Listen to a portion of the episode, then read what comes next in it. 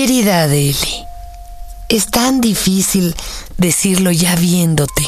Antes solo te pensaba. Fíjese que Adeli el otro día escuchó a su mamá por primera vez grabar, grabar en un pequeño Pro Tools que tenemos en la casa. Y esta es otra voz, no es la voz que me oye de siempre. Y allí, aunque estaba medio dormida, empezó a hacer unos gruñiditos de felicidad, porque recordaba todas estas sesiones en el útero. Yo tengo una microcabina en una casa que es de por sí muy pequeñita, no tiene yo creo ni 60 metros este departamento. Entonces la microcabina es casi un útero. Así que te grabo esto desde un inicio, una idea circular. En otro Tao te decía que habías llegado a una familia de nacos. Perdón, perdón Adeli, pero ya ves que este país se dividió en eso, en nacos y en guanabís. Bueno, nosotros somos nacos. Y te voy a contar porque hasta eso nos viene de genes. Hoy te voy a hacer un Tao de tu abuelo materno, tu abuelo Crescencio. En estas ideas circulares pretendo explicarte, mi querida Adeli y a nuestros amigos, de dónde me viene lo inconforme y lo hocicón. Si yo más bien podría parecer alguien ya bastante guanabí, bastante acomodado en una sociedad en donde no me convendría ni levantar la voz ni quejarme de nada, pero es algo que se lleva en la sangre. Este, es el podcast de Fernanda Tapia por Dixon Prodigy MSN. Tu abuelo Crescencio nació un 26 de septiembre, era Libra, como tú, en un pueblito de Aragón llamado Aguarón, en la provincia de Zaragoza, en España. Corría el año de 1908. Y bueno, las cosas eran muy diferentes. En ese pueblo, la mujer paría, doña Remedios, y se, se fajaba y se seguía trabajando en el campo. El hombre se recostaba con el bebé en brazos, en este caso tu bisabuelo don Benito. Se quejaba, tomaba caldos y recibía las felicitaciones de todo mundo. Así eran las cosas en 1908 en el norte de España. El pueblo de donde es tu abuelo eh, es el pueblo de los Maños y tienen fama de ser más tarugos, sin querer ofender, ¿verdad?, a los gallegos, pero además aferrados, son necios. Y ahí empezó a crecer el menor de tres hermanos. Tenías a tu tío Simón, gran músico, y a tu tío Daniel, un genio en historia, en matemáticas, en idiomas, un genio. También sabía música y tenía un genio muy atrabancado. En fin, era un pueblito, era un caserío, más bien debíamos de decirlo. ¿Y don Benito de qué vivía? Bueno, tenía viñedos, era lo que se cultivaba en la zona, la vid, la uva, para hacer grandes y generosos vinos. También cuidaban un silo una molienda de trigo. Y déjame decirte que el bisabuelo Benito era anarquista, de esos que ponían bombas en los caminos, que no creía ni en el rey ni en los comunistas y mucho menos en Franco, y cantaban el himno burlándose de Franco de pero hombre, caramba, qué cara más estúpida que tiene usted. Burro, sopenco, soquete, animal, pues que no sabe usted más que rebuznar. Oye, déjame decirte que el que cantaba esto sí se iba directito a la pena de muerte, que era el garrote vil en España y lo fue durante muchos años en la época de Franco. Y el abuelo tenía una mente iluminada, el, bisabuelo, o sea, mi abuelo, tu bisabuelo, eh, don Benito, pues era el dirigente, digamos, como de los exploradores o Boy Scouts o lo que había en ese entonces en España. Era el que sabía de electricidad cuando ésta llegó al pueblo. Eh, evidentemente no había tele, había un radio y no tenía un sintonizador, sino que había una piedra a la cual se le iba picando o pegando en diferentes lugares hasta que conseguías la transmisión que querías. Con eso se divertía la bisabuela Remedios. Y tu abuelo Crescencio, pues nació necio aunque se lo llevaban desde muy chiquito a trabajar al campo y lo hacían estudiar en casa porque ahí les enseñaban todo y con sangre la letra, ¿cómo decían? La, letra con sangre entra o algo así decían y era puro barazo. No existían los cuadernos, escribían en unas pizarras y así aprendieron. Así aprendieron tu abuelo y tus tíos abuelos. Un día después de muchas anécdotas en un pueblo donde la nieve subía más de dos metros, donde casi muere electrocutado tu tío eh, Daniel, tu abuelo Crescencio se da cuenta que lo que a él le gusta es la música. Y cuando lo mandaban a estudiar para fármaco boticario, porque antes las medicinas no te las vendían empacadas, te las preparaban con receta. En el piso de arriba vivía un músico que tocaba el bandoneón, que es este instrumento con el que se acompaña tan bellamente el tango. Y sin decir nada, eh, eh, tu abuelo iba, aprendía para fármaco boticario y prácticamente se robaba el bandoneón para aprender un poco de música.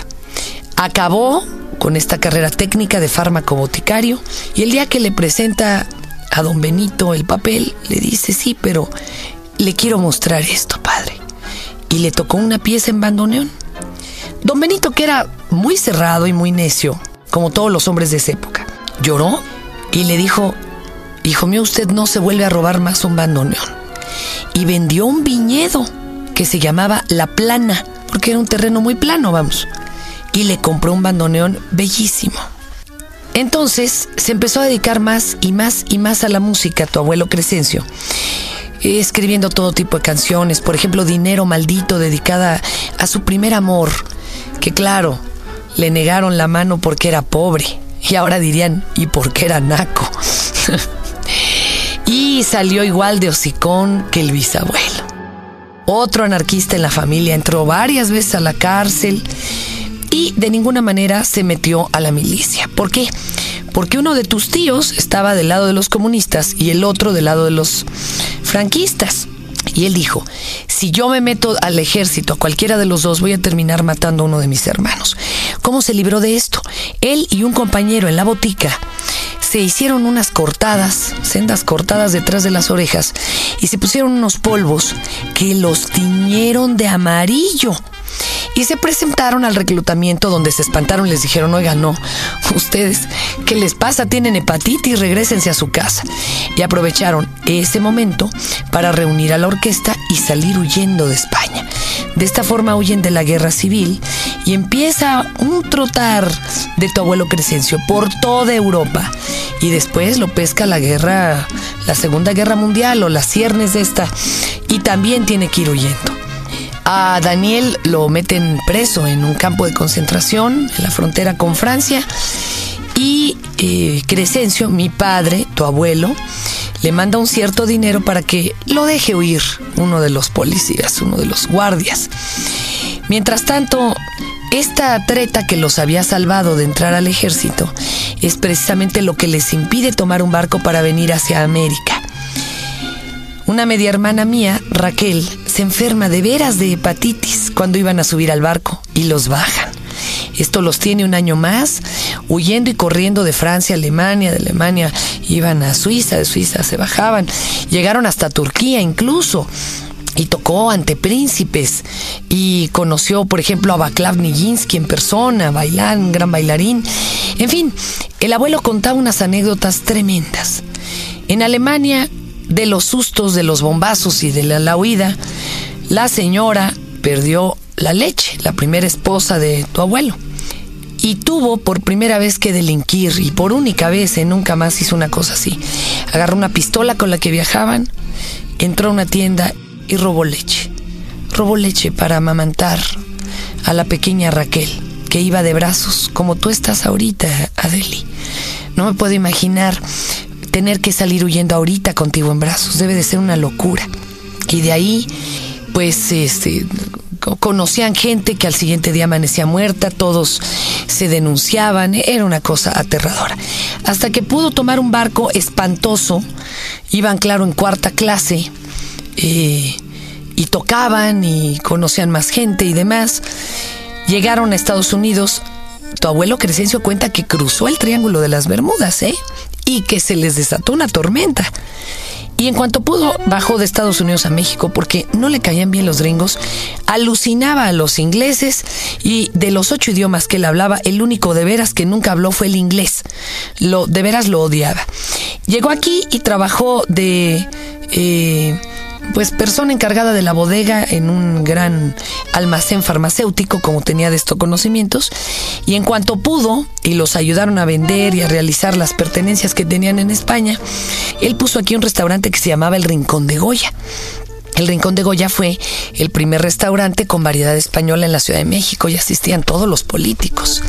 Tanto que la esposa del presidente en ese momento eh, estaba ah, obnubilada con, con tu abuelo. ¿Qué crees?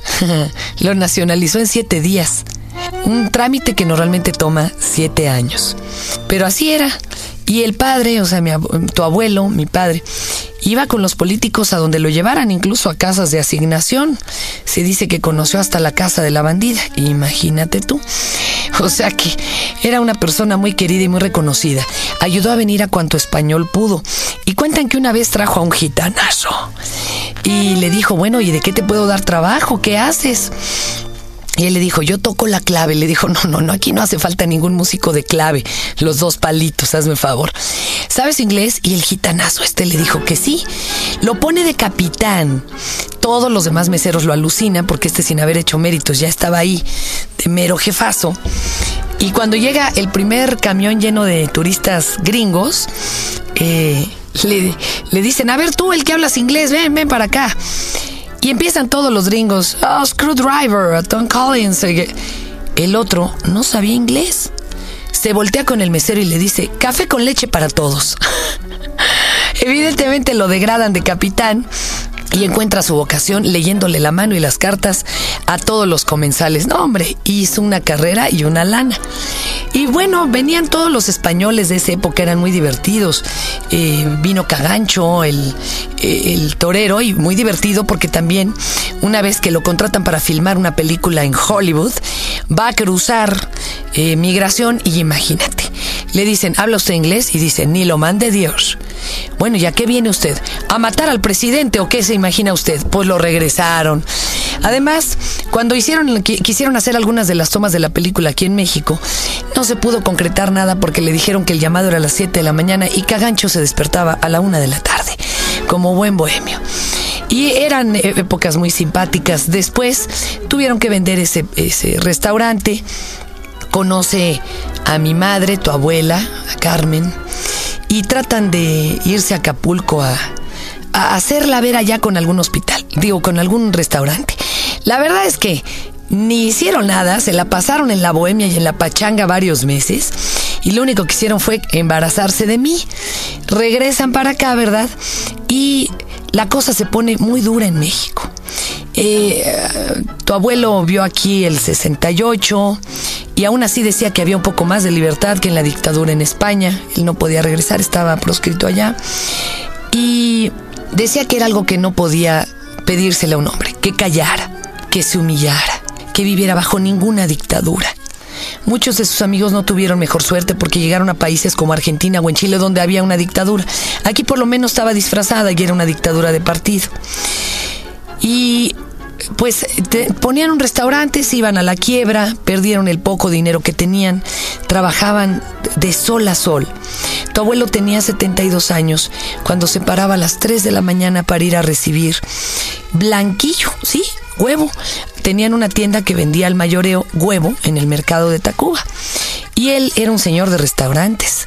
Él no entendía que estaba atendiendo un local, un puestito. Entonces llegaban los compradores de mayoreo y a todos les ofrecía café, les contaba anécdotas, hablaba de su tierra, porque cómo la recordaba y nunca más la volvió a pisar. Eso me duele con tu abuelo Crescencio, que no haya yo tenido la edad suficiente para pagarle un viaje para que volviera a ver su España ya sin Franco. Pero ni hablar. Yo estaba muy chica también cuando él murió, tenía 19 años y apenas estaba empezando a trabajar. Yo me quedé con la idea de que él cuando yo nací quería un, nieto, no una nieta. De hecho le querían poner Benito. Ni hablar, creo que lo desilusioné. Creo que también lo desilusioné cuando no me dediqué a la música. Aunque empecé a estudiar ópera, la verdad es que lo mío era hablar, no cantar. Y sin embargo me cuenta mi madre que ya en sus últimos días, cansado, este hombre que era gran músico, gran poeta, que le hizo canciones a los churumbeles de España y a muchos músicos más, que trajo a muchos de los que después se conformaron en la comunidad española en este país. Fíjate que pasó sus últimos días en el mercado de Tacuba, aprendiendo a comer chiles rellenos, tortilla, arroz así a la campesina, todo lo que él nunca había hecho. Terminó queriendo más que nunca México porque como les decía a los que le decían ustedes gachupín, él decía, no, fíjese, yo soy mexicano y más mexicano que usted porque yo decidí serlo. Usted porque aquí le tocó nacer. Eh, le faltaba ya su pelito, parecía que tenía tonsura como de cura, nunca se quitaba la boina y hasta en Acapulco vestía suéter porque decía que de los familiares y del sol, mientras más lejos mejor.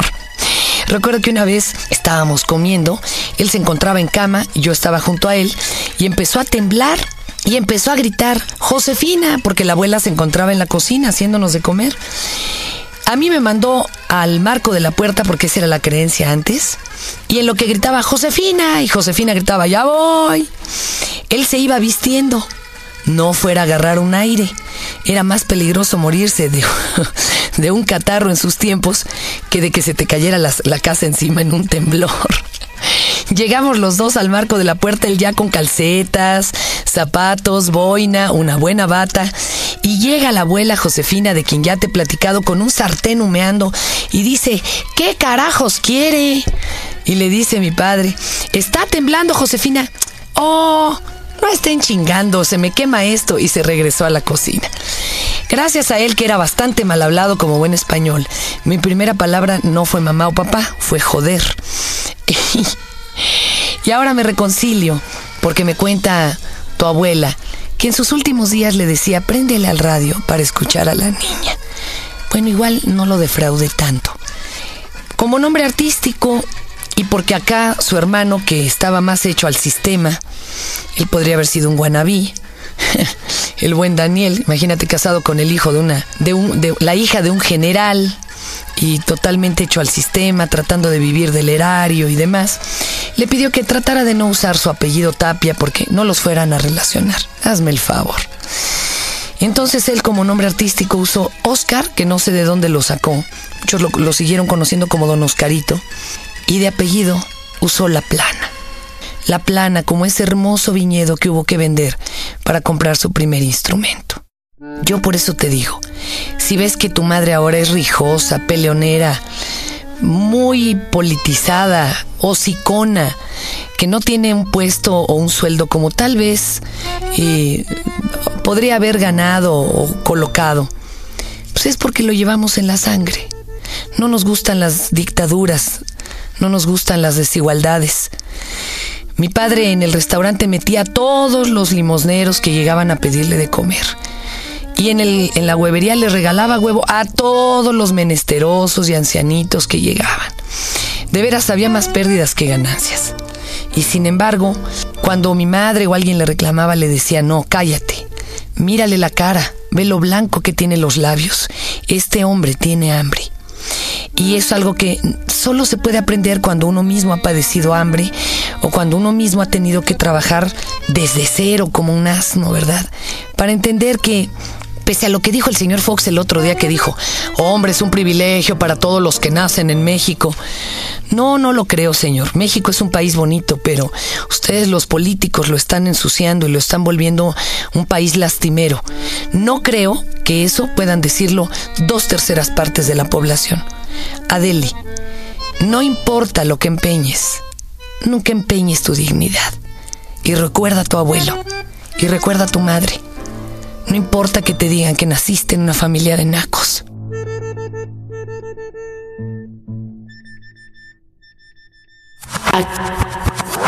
Acabas de escuchar el podcast de Fernanda Tapia por Dixon Prodigy MSN.